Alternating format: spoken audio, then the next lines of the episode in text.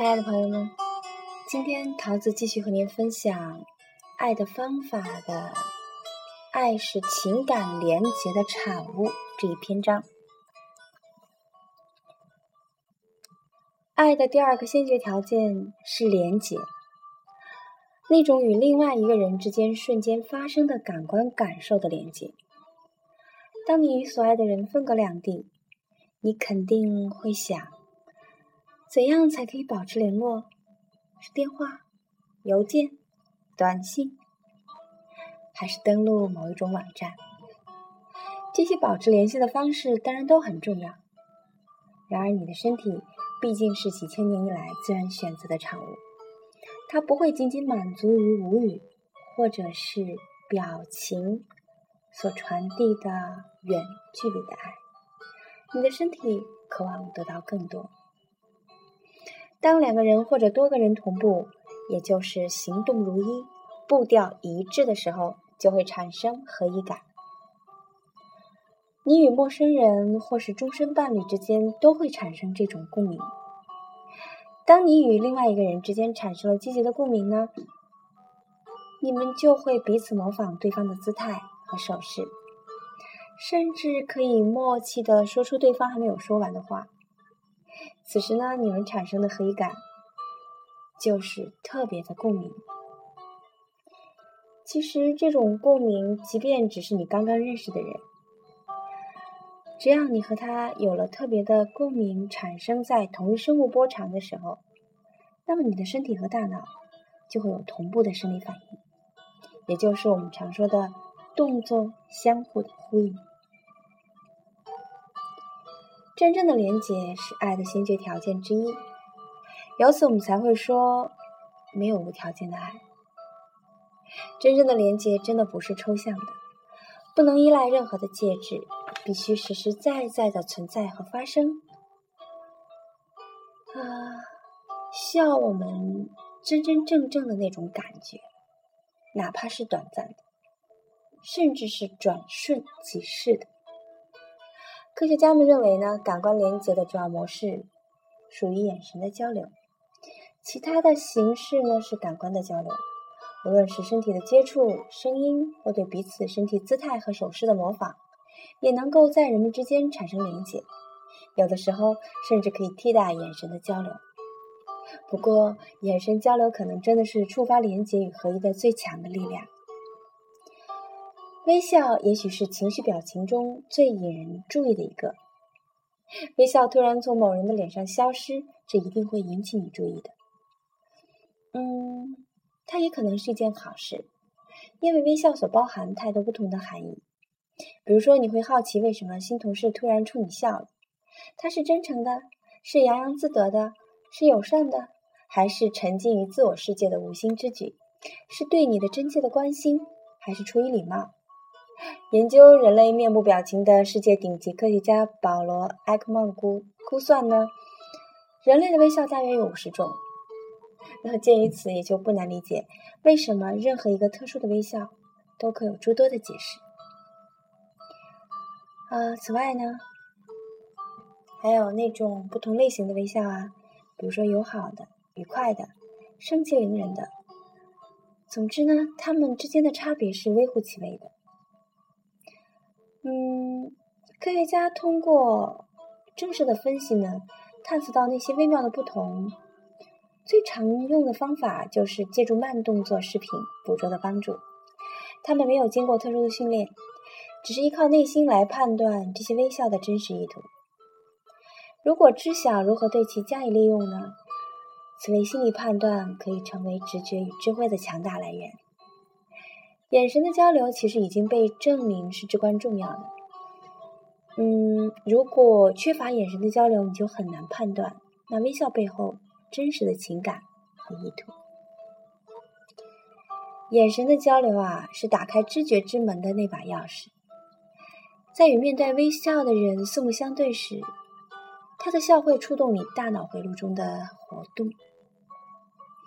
那此刻呢？你的头啊、脸啊、身体啊，会模仿你从对方那里接收到的情绪。通过这种快速的下意识的模仿，你可以更多的了解对方微笑背后的感受。那么有了这种具象化的感觉，以及这种由你体内生发的信息，你就会变得更加的睿智。比如，你能够更准确地辨别他人出乎意料的微笑背后的意图，你会变得更加的适应环境，不再轻易的下判断。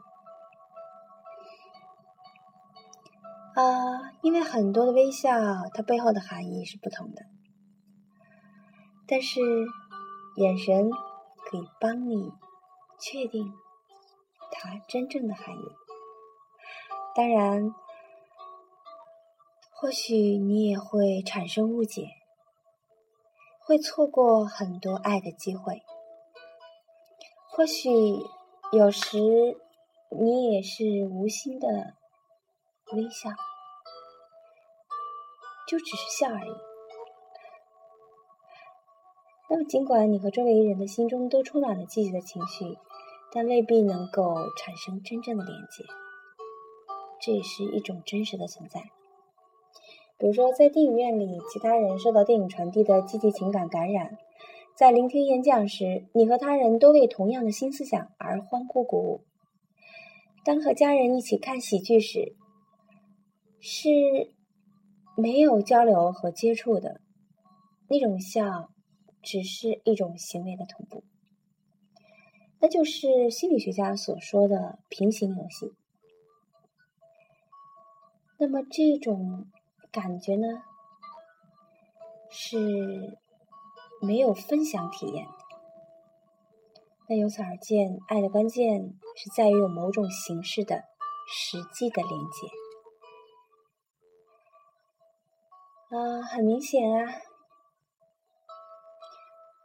那种通过眼神、通过身体、通过对话或其他形式行为建立起来的实质感的感官连接，其本身也不是蕴含爱的太多的成分，那只是积极共鸣的瞬间。啊。我们这样看，爱真的是一个很难解析的话题。我们常常会把某些积极的共鸣、那种融洽的关系，误称之为爱。但有时呢，爱又真的是建立在他们的基础之上的一种至高无上的情感。爱需要连接，就是你说的独处的时候所想起的那些所爱的人，回忆过去曾有的爱的时光，渴望获得更多的爱的感受，甚至是进行慈爱冥想的练习，或者是书写一封字里行间溢满着情感的书信，你都没能真正体验真正爱的时刻。啊，不过，在你独处时体会到的这些强烈的情感，真的是至关重要的。它是对于你健康和幸福而言必不可少的。它是实体的存在，是积极共鸣的产生爱的秘密的钥匙。